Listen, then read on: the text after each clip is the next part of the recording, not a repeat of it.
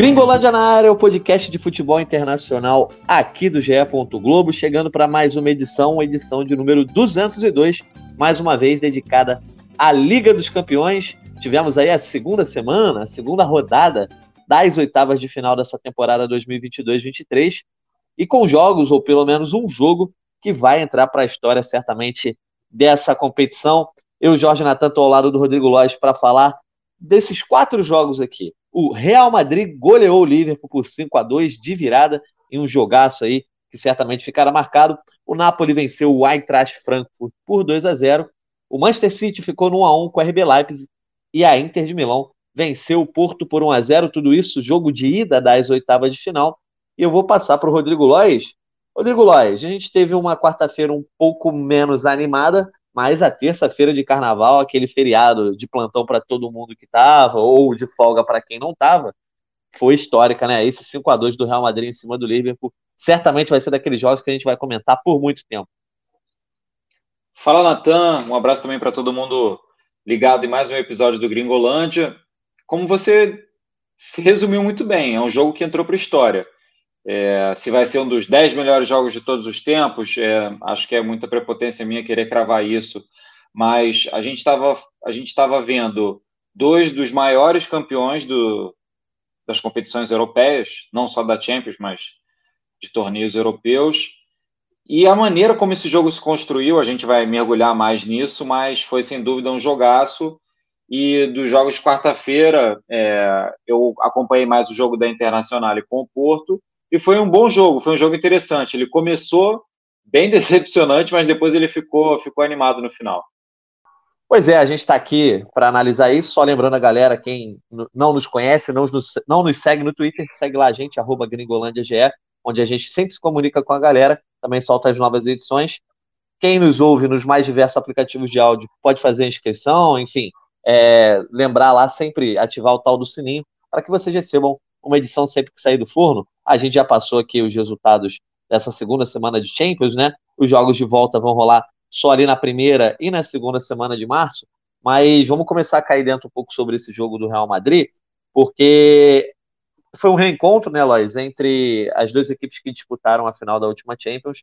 E, de fato, o Liverpool chegava meio que em reconstrução, tá fazendo uma temporada bastante irregular, para não dizer uma temporada ruim, mas vinha de um momento menos pior, né? O Jürgen Klopp até antes do jogo comentou sobre isso, que viu o seu time com mais cara de time nesse momento, enquanto o Real Madrid vive uma temporada irregular, mas ainda assim está se segurando, né?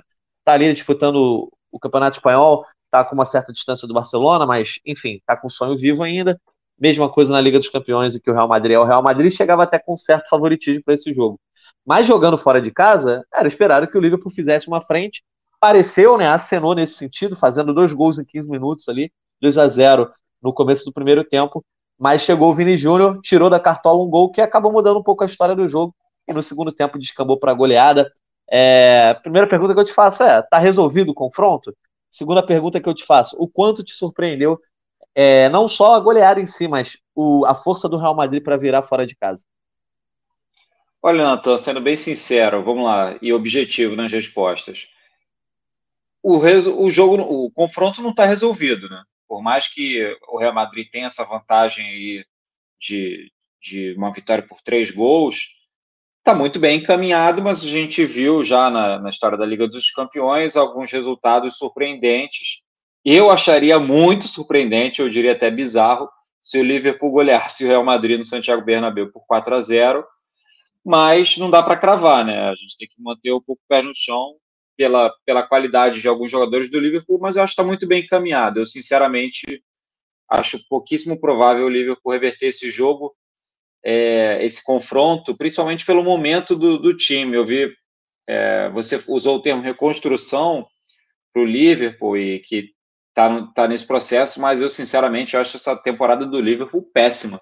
Eu acho que não está conseguindo reconstruir ainda um time que já brigou pelo título da, da Premier League ponto a ponto com o City e nesse momento está em oitavo lugar com 35 pontos e o apresentando futebol bem aquém.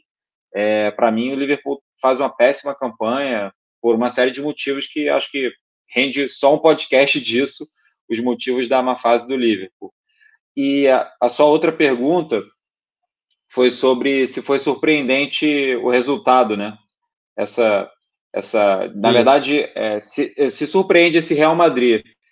Olha, depois do título da campanha passada, na temporada passada, não me surpreende mais. A capacidade de alguns jogadores do Real Madrid de jogarem no mais alto nível, nos confrontos mais difíceis, é, ela continua. A gente viu isso na temporada passada e eu acho que esse grupo de jogadores que já tinha o Benzema, o Modric, o Kroos, agora faz parte desse grupo o Vinícius Júnior. É, eu dei, além de assistir o jogo com calma e de analisar o que foi dito depois e ver as declarações dos, dos jogadores do Real Madrid, me chamou muita atenção como vários desses atletas eles destacaram a importância do gol do Vinícius Júnior, a maneira como ele se construiu, porque muitas vezes quando a gente faz análise, a gente fica às vezes falando de muita coisa do, do contexto ou alguns, alguns outros aspectos mais táticos, mas é impressionante como o fator anímico, né? Como o gol do Vinícius Júnior, a maneira como ele se deu ali, driblando no meio e encontrando um chute muito improvável, como isso mexeu com os jogadores, mexeu com o resto do Real Madrid, e aí, obviamente, teve o, teve o outro gol, que foi num azar do Alisson, numa falha dele, mas aquele gol do Vinícius Júnior foi uma fagulha de mais uma reação desse Real Madrid que realmente é, é indescritível. A gente já falou várias vezes, não só aqui no Gringolândia, mas em conversa de bar, em outras situações, sobre como o Barcelona do Messi marcou época acho que se fala muito pouco sobre como esse, esse Real Madrid, desses jogadores que eu mencionei, alguns deles, e aí incluindo também outros que já saíram do time, como Casimiro e como Cristiano Ronaldo, como esse Real Madrid é uma coisa histórica. E, é, e agora a gente já está num período um pouco mais longo, mas você tem ali alguns pilares que continuam sendo bárbaros. Pois é, hoje, é, nessa ronda aí que a gente sempre faz todo dia na imprensa internacional, eu vi um ex-jogador comentando sobre isso. Agora eu não vou me lembrar quem foi. É, Jorge um Valdano, não foi? Pode ter sido, pode ter sido, exatamente. Valdano falando sobre como o Barcelona do Messi é um time dado como histórico. Esse Real Madrid nem sempre se coloca esse peso. Tudo bem, são duas gerações ali, né? O, o período que o Real Madrid foi quatro vezes campeão da Champions em cinco anos, sendo tricampeão em sequência, agora com a chance de ser bi. É, são gerações diferentes, né? O time mudou um tanto quanto, mas tem uma espinha dorsal que é a mesma, né? O Modric, o Kroos, o próprio Benzema, é, jogadores de defesa como o Carvajal. Então, de fato, acho que a gente deveria dar um pouco mais de valor. E é legal o Ancelotti aí, 10 anos depois, ter sido campeão e agora com a chance, de repente, de levar o bi. É, falando um pouco sobre esse Real Madrid e sobre o, o, o Vini Júnior. É, os grandes jogos da última Champions que colocaram o Real Madrid no caminho para ganhar o título que conquistou em, em cima justamente do Liverpool. É, você acha que esse já é o começo de um desenho que pode levar para o mesmo lugar? Ou ainda é muito cedo para falar sobre isso? Porque, assim como na temporada passada, pelo menos dois dos três títulos que o Real ganhou em sequência ali entre 16 e 18, né? também foi se construindo durante a competição. O Real não era favorito nunca. Inclusive no nosso Power Rank aqui a gente sempre faz essa brincadeira. Ah, não é favorito, mas é o Real Madrid. É... Para os rivais, de repente, foi um pouco assustador essa goleada. É, eu acho que talvez seja um erro nosso de não colocar o Real Madrid mais acima na avaliação, porque o Real Madrid não é só o maior campeão da Champions League. Ele é o maior campeão da Champions League com uma farta distância em relação aos outros. Então, isso por si já deveria colocar ele num patamar já de favoritismo, independente do momento da equipe ou do grupo de jogadores que fazem parte do time no momento, a não ser que sejam jogadores muito abaixo da tradição do Real Madrid. Aí a gente poderia descer um pouco. Mas eu faço um meia-culpa aqui, eu acho que é, um, que é uma falha nossa de avaliação, porque o Real Madrid continua tendo vários grandes jogadores e jogadores novos que não têm o mesmo currículo, mas que são excelentes. Se a gente falar do Rodrigo e do Vinícius Júnior, a gente gasta mais um episódio de podcast aqui, falando das qualidades deles e como eles vêm se desenvolvendo nos últimos anos. Então, acho que é, que é uma questão um pouco nossa também, mas em relação à construção, né? Eu acho que é um pouco cedo para a gente falar, porque esse é o primeiro confronto das oitavas de final. acredito que o Real Madrid vai passar pelo Liverpool. Aí a gente tem que ver como é que vai ser o cruzamento, né? Porque não está definido ainda como é que vão ser os confrontos das quartas, semifinal e uma eventual final. Mas capacidade esse Real Madrid tem. E acho que também uma coisa que não se falou muito, é, pelo menos não achei que se falou tanto, na minha opinião, foi a motivação que o time ganhou com a conquista do Mundial de Clubes. As exibições do Real Madrid foram muito boas no, no Marrocos, na conquista do Mundial de Clubes. Inclusive, o Vinícius Júnior jogou muito bem o Mundial de Clubes, foi eleito o melhor jogador, e acho que isso mexe também com o grupo. Isso dá motivação. Por mais que se diga que ah, os europeus não valorizam tanto o Mundial de Clubes, se tem um clube da Europa que valoriza bastante o Mundial de Clubes é o Real Madrid. E, e acho que tem, tem também esse componente. Por mais que, ah, no Campeonato Espanhol, que digamos entre, entre as prioridades do Real Madrid é uma das principais, ao lado da, da Champions League, ou um pouco abaixo, é, o Real Madrid não vem muito bem no Campeonato Espanhol, pelo menos na, na disputa com o Barcelona, mas é, acho que o, a conquista do Mundial de Clubes teve um peso significativo para isso. Até pelo contexto, né? O Real Madrid vinha sendo muito questionado, estava com vários desfalques, os jogadores voltando de lesão, e conquistou o título de uma maneira indiscutível. Então acho que também tem esse componente. Mas é cedo para a gente falar que ah, o Real Madrid vai repetir a caminhada da temporada passada. Acho que aquilo, não sei se aquilo acontece de novo, não é, da maneira como foram os confrontos e com os gols e as atuações espetaculares do Courtois e do Benzema, acho difícil de se repetir. Podem vir outras atuações espetaculares, quem sabe do Vinícius Júnior, mas eu não sei se da mesma forma. É, eu gostei que você me deu o gancho que eu ia emendar duas perguntas de novo para você antes de passar a palavra e acabei esquecendo de falar do Vini justamente. É, mas é aquele tipo de jogo, né? Assim como a gente viu o Neymar sendo marcado a sua passagem até curta no Barcelona, com alguns jogos específicos, né? É aquele tipo de jogo que marca o Vini. Ele já tinha feito gol na final da Champions, já tinha sido eleito o melhor jogador do Mundial. E eu acho que ele sobe mais um degrauzinho com esse jogo, com essa atuação. E numa temporada em que o grande craque do time na temporada passada foi Benzema, que tinha meio que como coadjuvante, né? Era meio que o Don Quixote e o Sancho Panza. É, eram Benzema e Vini, né? O Benzema um degrau acima. Mas nessa temporada, com o Benzema não jogando tanto, é, não só em, em, em, qualidade, mas em quantidade, né? O Benzema também não está entrando tanto em campo. O Vini hoje é o grande nome do time, né? É um desfalque, de repente, a se lamentar mais do que o Benzema num jogo decisivo. E o Bené, né? O Thiago Benevenuti até publicou um texto sobre isso no Gringolândia. Dá para cravar que o melhor jogador da temporada no Real Madrid, e talvez um dos melhores do mundo até agora, é o Vinícius Júnior. Ah, dá sim, dá para cravar isso. O próprio Ancelotti fala isso, e quem sou eu para divergir muito do, do Carlo Ancelotti? E eu, analisando os números do Vinícius Júnior, obviamente os números não reproduzem tudo que ele vem fazendo na temporada. Mas ele já está com 18 gols, sendo que na temporada passada ele fez 22, está quatro gols disso. Acredito que ele vai pelo menos igualar esse número de gols que ele mesmo fez. Acho que de assistências talvez seja um pouco mais difícil. Ele tem nove, na temporada passada ele fez 16, isso incluindo todas as competições que o Real Madrid disputou.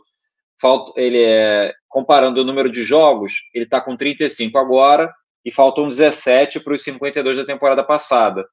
Mas eu acho que ele pode chegar muito perto de igualar os mesmos números da temporada passada, que, digamos, foi uma temporada muito é, aclamada como uma temporada de afirmação dele, porque os números subiram muito é, e as atuações, a qualidade mesmo, é, subiram, subiu muito em relação aos outros anos de Real Madrid. Mas ele, ele no momento, até pelas lesões, como você falou bem, das lesões do Benzema, ele teve, ou, ou digamos, se não lesão, ele foi poupado em vários momentos da temporada, talvez a expressão melhor seja essa, é, que ele se evitou um desgaste, o Real Madrid foi muito preciso nisso, em evitar o desgaste do Benzema em certos jogos, e aí ele foi poupado várias vezes, o que explica o número baixo dele de jogos, mas aí o Vinícius Júnior, ele seguiu pisando fundo no acelerador e se tornou o principal jogador do Real Madrid hoje. Pois é. Bom, acho que deu para a gente passar é, bastante sobre essa partida, né? O Lodge, inclusive, disse que considera que o confronto está um pouco em aberto, né? Não está exatamente concluído, mas o Real Madrid favorito, eu já vou cravar aqui, para mim está definido. Acho que não tem como o Real Madrid dentro do Bernabéu, em que ele está acostumado a fazer história na Champions, ele perde de 3 a 0 e depois ainda leva uma pancada na prorrogação nos pênaltis, seria para mim um zebraço. Então, eu acho que está definido, lógico. Mais do que se sabe, né? Esse time do Liverpool, assim, já teve muitos problemas físicos, ainda continua somando, mas jogou basicamente com a sua espinha dorsal quase completa, né? Diante do Real Madrid. Inclusive, o Darwin Nunes jogou, estava é, voltando ao time agora, fez um golaço, o próprio Salah. Então, é mais uma questão mesmo daquela coisa que é inexplicável, né? Um grande time com grandes jogadores, mas que não está conseguindo desempenhar o seu futebol. Inclusive, a imprensa inglesa já bota bastante pressão para a saída do Jürgen Klopp. É, eu acho complicado uma saída do Klopp. Eu acho que o trabalho dele à frente do Liverpool é muito bom. Eu diria excelente. Eu acho que é mais uma questão de mudança de peças, reformulação do elenco, ou não sei, de conversa mesmo, porque o Liverpool tem um elenco de muita qualidade. Você está falando ali de vários jogadores de, do mais alto nível. Os dois que você falou, né, o Darwin Nunes e o Salah. Aí você tem o Roberto Firmino, que ainda está no grupo. Você tem o Fabinho, que é um ótimo jogador. Você tem o Van Dijk, que é um dos melhores zagueiros do mundo. O Robertson, que é um baita lateral. O Alisson também, que é um excelente goleiro. Então você vai falando aí vários jogadores. O Gakpo, que chegou agora. Então você tem vários jogadores. Enfim, tem o, o Dias também, o colombiano. Então eu estou falando aí de vários jogadores do mais alto nível do futebol europeu. Mas o momento é péssimo. Eu acho essa temporada do Liverpool péssima. Os jogos que eu acompanhei na hora e, depois, e outros que eu revi depois eu achei muito ruins. É, dá para dizer até uma temporada inacreditável. Mas vamos seguindo aqui então, ainda na Inglaterra, agora para falar, na verdade, de um time que vem rivalizando com o Liverpool nos últimos anos e inclusive levando a melhor, né, como no, na temporada passada na Premier League, que é o Manchester City, que foi, é, o Lois, na, no último Power Ranking, né, na fase de grupos, a gente colocou o Bayern de Munique. A gente, quando eu digo, é a editoria de futebol internacional do GE, né? Colocou o Bayern de Munique como o favorito, né?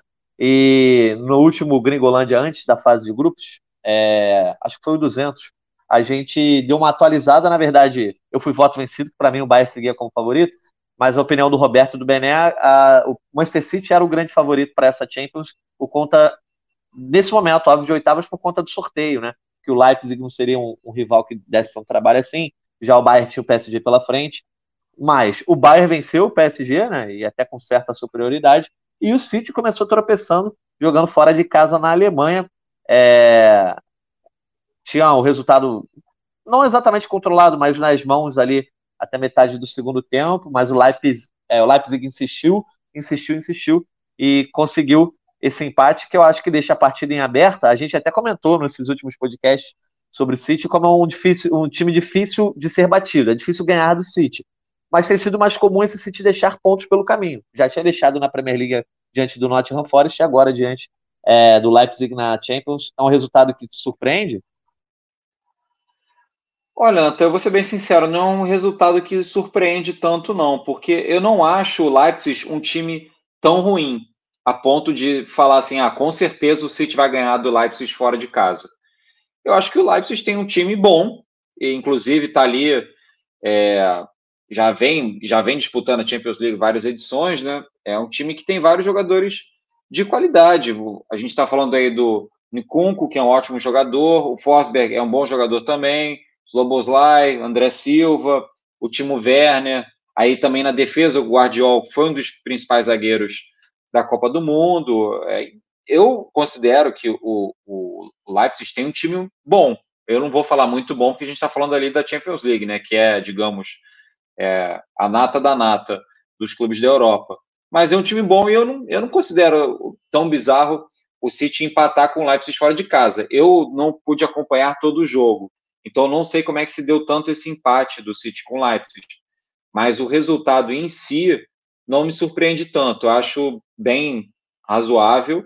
É, só que eu vejo que em vários momentos se criticou muito o futebol apresentado pelo City nessa temporada. Não entendi por que o Guardiola não fez nenhuma substituição no jogo. Isso, para mim, me chama muito mais atenção do que o resultado em si. Como é que o Guardiola não pensou em nenhum momento em mexer no time? Eu ainda não vi a, coletiva, assim, a entrevista coletiva dele, mas é, eu acho meio bizarro você não fazer nenhuma mudança. Não, Eloy, e, e, acaba acontecendo pelo segundo jogo seguido basicamente a mesma coisa, né? É, mas diante do, do Nottingham Forest, O City vencia também até os 40 do segundo tempo, mais ou menos. E vencia por 1 a 0 ele não tinha mexido no time, nem para tentar dar uma rodada antes da Champions. E, e aí, quando sai o empate do Nottingham Forest, ele mexe ali meio por atacado. Então, parece que ele está tentando dar, sei lá, mais minutos a esse time que tem jogado até com o Bernardo Silva ali, é, é às vezes improvisado lateral esquerdo. O Haaland não está vivendo exatamente um bom momento técnico, mas também está me estranhando no, no, nesse sentido de que agora tem cinco substituições, três janelas. Realmente não tem multiplicação para você não mudar o time, né? É, exatamente. E você tinha opções do banco. Foden, que já foi titular várias vezes né, é, nessa temporada em outras. O Julian Álvares, que jogou muito bem a Copa do Mundo e, e tem feito bons jogos pelo City. Pelo menos essas duas opções eu colocaria para jogar em algum momento. O Calvin Phillips, volante, teve aquela questão há um tempo atrás de que o Guardiola não estava gostando muito da forma física dele, mas enfim, você tem ali pelo menos duas peças que poderiam ter entrado no jogo e ele não colocou. Então é bem esquisito isso. E confronto bem aberto, né? Agora o City joga a volta em casa, ainda continua como grande favorito para levar essa vaga, né? Não, continua, continua. Por mais que tenha falado aqui das qualidades do, do Lattes, do, não só dos jogadores, mas do, do padrão de, de, time mesmo, do estilo de jogo, eu considero o City bem favorito. Acredito que vai rolar uma conversa boa aí para entender o que, que deu errado nesse primeiro jogo, mas o, o City é favorito para esse segundo na volta em casa. Boa, Rodrigo Lois. Então agora vamos caminhar para falar de outras partidas, né? As outras, os outros dois jogos dessa terça e dessa quarta.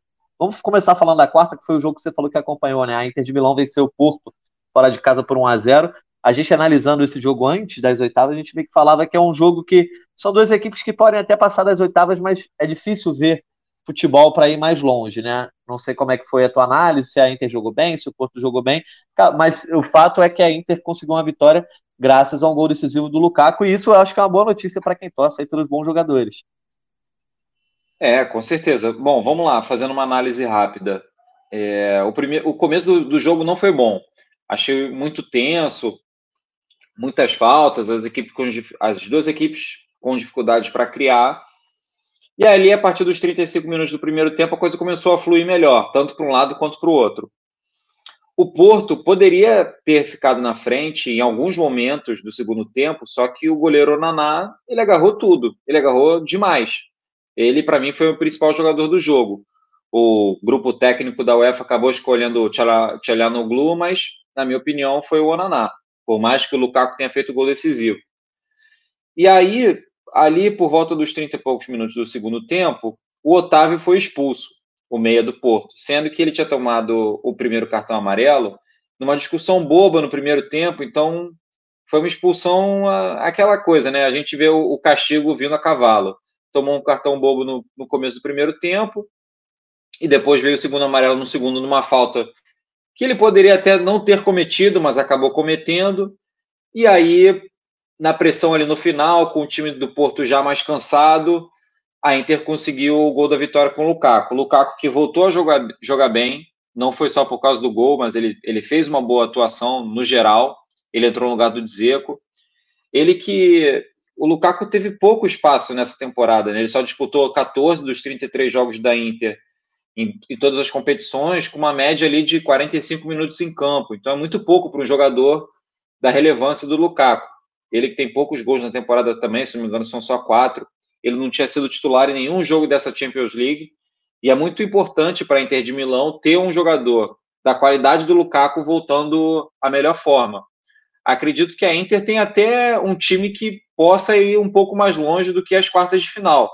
Acho que a gente tem ali bons jogadores. Além do goleiro Naná, você tem na zaga o Skriniar, que o PSG negociou, demonstrou interesse. Aí no meio-campo você tem o Tchalianoglu, que é um bom jogador, o Barella também é um bom volante. O Mkhitaryan, por mais que não esteja atravessando o melhor momento, é um meio importante. Tem ainda a opção do Brozovic, tem o Gozes na lateral, isso sem falar do, dos três do ataque, né? O Lautaro Martinez, o Dzeko e o Lukaku. Então, acredito que a Inter tem um elenco para ir um pouco mais longe. De, acho que seria interessante ver a Inter pegar uma semifinal. Não acho que a Inter tem jogado futebol para se classificar para as semifinais, mas eu acho que qualidade tem e seria interessante voltar a ver um time italiano um pouco mais adiante na competição. Acho que seria, seria bacana. O Porto, que estava muito tempo invicto, o Porto ele estava 22 jogos sem perder nessa temporada, sendo que ele tinha 19 vitórias né, nesses 22 jogos, só que aí acabou pesando muito essa, essa expulsão do Otávio. Eu acredito que o Porto tem qualidade para, pelo menos, vencer em casa e aí o jogo para prorrogação, para os pênaltis. Não sei se, se o Porto consegue fazer dois gols de diferença na Inter de Milão. Acho que o confronto está bem aberto. Pois é, você falou aí sobre a Inter de repente mais longe, uh, que esse confronto está em aberto, a, a, Inter chegaria como favorita para a volta porque joga em casa, mas o Porto, você acha que tem força ainda para conseguir de repente reverter esse, esse resultado na Itália? Ou seria uma zebra? Não, o, o segundo jogo é no, no Dragão, é no estádio É no do estádio do Dragão. Pois é, e, e, o, o Porto teria condição de reverter essa partida? Essa partida não, esse resultado? É, eu acho que tem, é, como eu falei, eu acho que uh, o Porto tem, tem, as, tem as peças ali. Tudo bem que hoje jogou com, bem desfalcado, né? Mas acredito que o Porto tem futebol para, de repente, vencer por 1 a 0 ou 2 a 1 e aí na prorrogação ou nos pênaltis se classificar. Não sei se para fazer dois gols de diferença, mas para vencer acho que tem qualidade sim. Tá certo. É, você falou aí sobre ter, de repente, um italiano numa semifinal, mais uma vez. Mas eu não vejo a Inter com tanta condição de chegar lá longe lá, o, o, o Rodrigo Lois. Mas eu vejo sim um time italiano que pode dar uma surpreendida, que é o Napoli. Napoli conseguiu uma vitória aí por 2 a 0 sobre a Eintracht Frankfurt. Tudo bem, de repente era um dos adversários mais tranquilos dessas oitavas de final, né? Você teve o Bruges ali que pegou o Benfica, mas não era nenhum bicho-papão. E o Napoli, que passou em primeiro do seu grupo, consegue logo uma vitória por 2 a 0 nesse primeiro jogo, nesse jogo de ida, encaminha bem é, a sua classificação e, e, e, tendo uma atuação assim bastante expressiva, né? Bota, fincando o pé e dizendo, pô, eu sou o Napoli, eu não só não, não tô bem no campeonato italiano, não. Vou jogar bola na Champions também. E é um dos grandes times dessa temporada, né, Lógico? De repente dá pra gente ver esse Napoli indo um pouco mais à frente. Apesar do adversário, eu achei que foi uma vitória bastante forte, assim, deixando bastante o seu pé fincado nessas oitavas de final. É, o, o Napoli tem feito uma temporada, se eu, eu não, se eu não for classificar como fantástica, eu classificaria como excelente. Dos 23 jogos do Napoli no campeonato italiano, ele venceu 20. Ele só perdeu uma vez, empatou outros dois jogos. É disparado o melhor ataque do italiano. E na Champions League também foi muito bem. Vem, vem jogando muito bem. E essa vitória só reforçou isso. Aí depende um pouco né, do cruzamento que vai ser depois nas quartas de final, mas eu acho que o, o Napoli está muito bem encaminhado. O Napoli que ficou em primeiro lugar no grupo A, ele passou pelo. O Liverpool ficou em segundo, né, com a mesma pontuação, 15 pontos, mas o Ajax era outro time do grupo e acabou ficando em terceiro. O Napoli que fez 20 gols na fase de grupos, enfim, é, é, uma, é um time que é, tem um futebol muito ofensivo e isso é bacana de ver, é legal ver. É, eu acho difícil ter vaga para esses dois italianos nas semifinais, mas seria muito bacana se pelo menos um desses passasse, principalmente o Napoli, porque tem jogado muito mais bola do que a Inter de Milão. Pois é, mas é um confronto que ainda não dá para cravar, né? Você, você não quis cravar nem o Real Madrid diante do Liverpool, imagino que esse também é, não dê para apontar exatamente que o Napoli já está classificado, mas está muito perto e é um time que também tem é, é, quase não perdido essa temporada, então por isso é difícil imaginar que essa vaga escape, né? Ah, eu, esse eu até me arrisco a cravar um pouco, Natan. Esse eu me arrisco Aí, mais a gostei. cravar, porque. ah, porque o, o, Frankfurt, ele, ele não, não tem. É, não, digamos que é, é assim, o Frankfurt não tem as mesmas peças para reverter um resultado como o Liverpool tem. Mesmo que o adversário, obviamente, o Real Madrid, seja bem melhor do que o Napoli. Mas eu acho que o Liverpool tem mais material humano para reverter um, uma situação complicada e o Frankfurt não tem, com todo respeito ao, ao, ao time. Pois é, esse jogo 2 a 0 aí, o Ozimen fazendo mais um gol, fazendo uma grande temporada. Foi fora de casa a vitória do Napoli, então por isso também o Rodrigo Lois aí tá mais à vontade. É, é, é porque é complicado mesmo de cravar Real Madrid e Liverpool, são do, duas grandes camisas, dois times campeões. É complicado cravar, mas a gente só vai saber se esses times vão passar, se vão conseguir dar a volta por cima, se vão ser eliminados, exatamente tudo que vai rolar os jogos de volta da Liga dos Campeões, só lá em março. Março não está tão distante assim, não, mas vamos ter que esperar aí pelo menos umas duas semaninhas é, para ver essas partidas de volta. Tem jogos no dia 8 de março, que são os jogos entre Tottenham e Milan, Bayern de Munique e PSG. Na terça-feira, dia 7, antes disso, a gente tem Benfica e Bruges, é, Chelsea Borussia Dortmund. Já na outra terça-feira, dia 14, Porto e Inter, City, é, City Leipzig. E na quarta-feira seguinte, Napoli e Frankfurt, Real Madrid e Liverpool. E certamente a gente vai estar aqui antes e depois desses jogos com edições do Gringolândia para analisar tudo o que rolou e também projetar, obviamente, as quartas de final. Essa Liga dos Campeões que a gente teve um intervalo maior, né, Lois, entre a fase de grupos e as oitavas, mas a gente não teve nenhum time se transformando, pelo menos do que a gente viu nesse primeiro jogo, né? Se transformando da água para o vinho, seja positivamente ou negativamente, né? Os times meio que mantiveram aquilo já vinham mostrando um pouco, ou você achou que algum time cresceu ou caiu é, relevante, algo relevante assim, com relação ao que via antes da Copa do Mundo? Olha, antes da Copa do Mundo é que já faz um pouco mais de tempo, né? Mas assim, é, os times que venceram não me surpre... É, os times que venceram eu imaginava que fossem vencer. É, até o próprio caso do Paris Saint-Germain contra o Bayern de Munique, por mais que o jogo fosse em Paris, o Bayern de Munique está num melhor momento do que o Paris Saint-Germain. É um time mais arrumado. E aí, se a gente fosse, for falar Inter de Milão e o Porto, bom, jogaram na Itália, Inter tem mais qualidade, o Porto vinha invicto há um bom tempo, mas dava para apostar na Inter. Aí Borussia Dortmund e Chelsea. O Chelsea vem oscilando muito também. O Napoli era favorito contra o Frankfurt. O Milan contra o Tottenham, é um duelo equilibrado.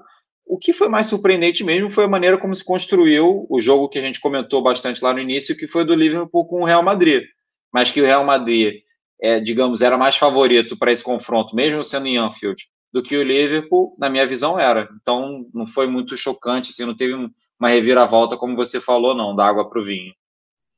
Perfeito, então, Rodrigo Lois. Então, vai passando a régua aqui nessa edição 202 do nosso Gringolândia.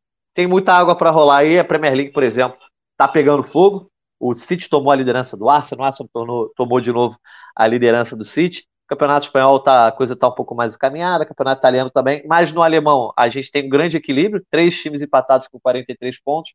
Lá na França a situação está mais ou menos é, equilibrada também, um pouco embolada. Então a gente tem muita coisa para falar no futebol internacional aí nas próximas semanas. Só que o próximo Gringolândia vai ser The Best. Segunda-feira, prêmio The Best. A gente vai acompanhar aí para saber quem vai ser o melhor jogador do mundo. A gente tem Messi, Benzema e Mbappé concorrendo. Então, para a gente fechar esse Gringolândia aqui, o Rodrigo Lage, quero saber o que, que você acha que vai acontecer e qual é a sua opinião. Se você votasse lá no prêmio, quem seria o seu primeiro, seu segundo seu terceiro colocado? Bom, se eu fosse votar lá no prêmio, se eu tivesse essa, essa honra, eu colocaria o Messi em primeiro, porque ele fez uma temporada pelo Paris Saint-Germain muito boa, até esse momento da Copa do Mundo e ele jogou espetacularmente na Copa do Mundo, que é a principal competição, competição do futebol. Acho que isso é uma coisa indiscutível. A gente espera a Copa do Mundo de quatro em quatro anos, faz toda toda uma de uma promoção, se espera muito da Copa do Mundo e ele jogou melhor a Copa do Mundo. Então, Mas é a temporada gente... anterior, que ainda conta para o então, prêmio, né? Aí é, tem essa questão. Eu, eu acho que a, o começo dele foi péssimo pelo PSG. Depois ele foi melhorando um pouco, se adaptando. Ele também, na verdade, o Messi ele só começou a jogar um pouco melhor pelo Paris Saint-Germain a partir de janeiro de 2022, de, dois, é, de 2022, o começo um pouco mais da temporada, porque ele, ele também pegou Covid, ele teve lesões, enfim, ele teve uma série de problemas dentro de um Paris Saint-Germain bagunçado. Mas o que ele jogou nessa temporada até a Copa do Mundo e vem jogando é, na verdade, depois da Copa do Mundo, nem tanto, tá? Pegando um recorte mais recente, mas ali a Copa do Mundo, que é o que se espera mais, e, e um pouco antes, nos meses antes da Copa, ele jogou muito bem. Eu colocaria, é, a gente valorizando um pouco mais essa temporada do que a outra, eu colocaria o Benzema, é, o, desculpa, o, é, eu acho que eu colocaria o Benzema em segundo. É, eu acho que a disputa é muito equilibrada porque o Mbappé ele foi muito bem na Copa do Mundo. Ele jogou muito bem a Copa do Mundo. E aí a gente tem que ver. É, a, sua, a sua pergunta é boa, porque a gente tem que ver o que, que a gente valoriza mais, afinal. Se é o Sim. desempenho ali no torneio curto da Copa do Mundo, que é uma coisa que, beleza, é um torneio curto, são sete jogos e, e são seleções e tudo mais, mas, cara, é a Copa do Mundo. O futebol valoriza a Copa do Mundo como a, a competição mais importante de todas.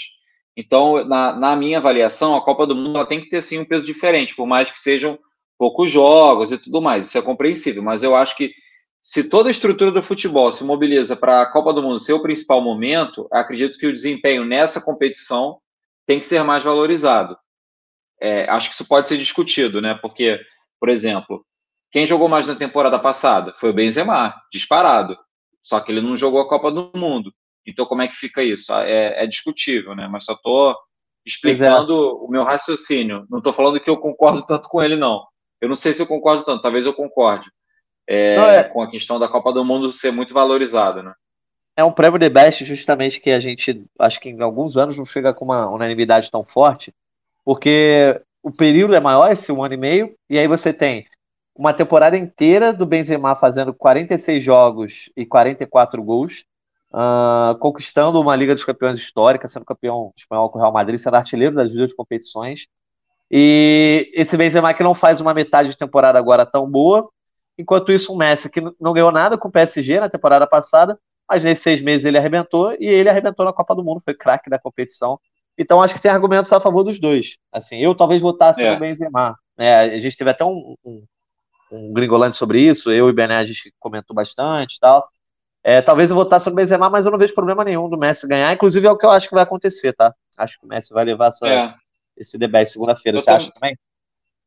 Eu acho, eu acho por, essa, por essas questões e por um padrão de, de voto que a gente já observa há muito tempo. Exato. Que por mais que o Messi não seja o melhor jogador do mundo naquela temporada, ele geralmente é, é votado. Não estou nem falando que escolhido entre os como o primeiro, mas ele recebe muito voto por ser o jogador que ele é, pela, pela fama, por tudo que ele já construiu na carreira. Então ele já, digamos assim, de enxurrada ele já leva vários votos. Então acho que ele vai, e ainda mais agora com essa Copa do Mundo, é bem provável que ele leve muitos votos, inclusive na primeira posição. Pois é. Bom, segunda-feira a gente confere, então, na tarde de segunda, a gente estará na cobertura do Prêmio The Best. Então vocês, segunda-feira, fiquem ligados no GE. Globo. Vai ter a nossa cobertura lá o dia inteiro, né? Tapete vermelho, todos os prêmios, prêmio de melhor goleiro, prêmio de melhor treinador, melhor treinadora, melhor jogadora do mundo. Também tem os prêmios lá da torcida, enfim toda aquela cerimônia de gala da FIFA que tem todo ano. GE. Globo estará cobrindo e a gente também, obviamente, vai depois fazer a análise do que rolou aqui no Gringolândia. Então é isso, Rodrigo Lois. Você tem algum destaque final aí para a gente encerrar a edição 202 do Gringolândia? É, meu recado final é para quem puder e não assistiu o jogo entre Liverpool e Real Madrid antes, durante o Carnaval, por motivos óbvios, pode não ter assistido, assista agora o jogo por inteiro. Não só os melhores momentos, não é para roubar vendo os, os melhores momentos, é para assistir o jogo inteiro porque vale a pena. Foi um jogaço. Show de bola. Então, sem roubar aí, acompanha esse jogaço de fato. Beleza, Rodrigo Lois. Então a gente volta aí na semana que vem com mais uma edição do Gringolândia. Agradecendo a você pela tua participação mais uma vez. Também ao Bruno Mesquita, que nos ajudou na gravação e edição desse podcast. E a você, ouvinte, que nos acompanhou em mais uma edição. Quem chegou até o finalzinho aqui sempre merece esse abraço especial. Semana que vem estamos de volta para falar de Prêmio The Best, Prêmio de Melhor Jogador do Mundo. E é isso, hein? Um abraço e até a próxima.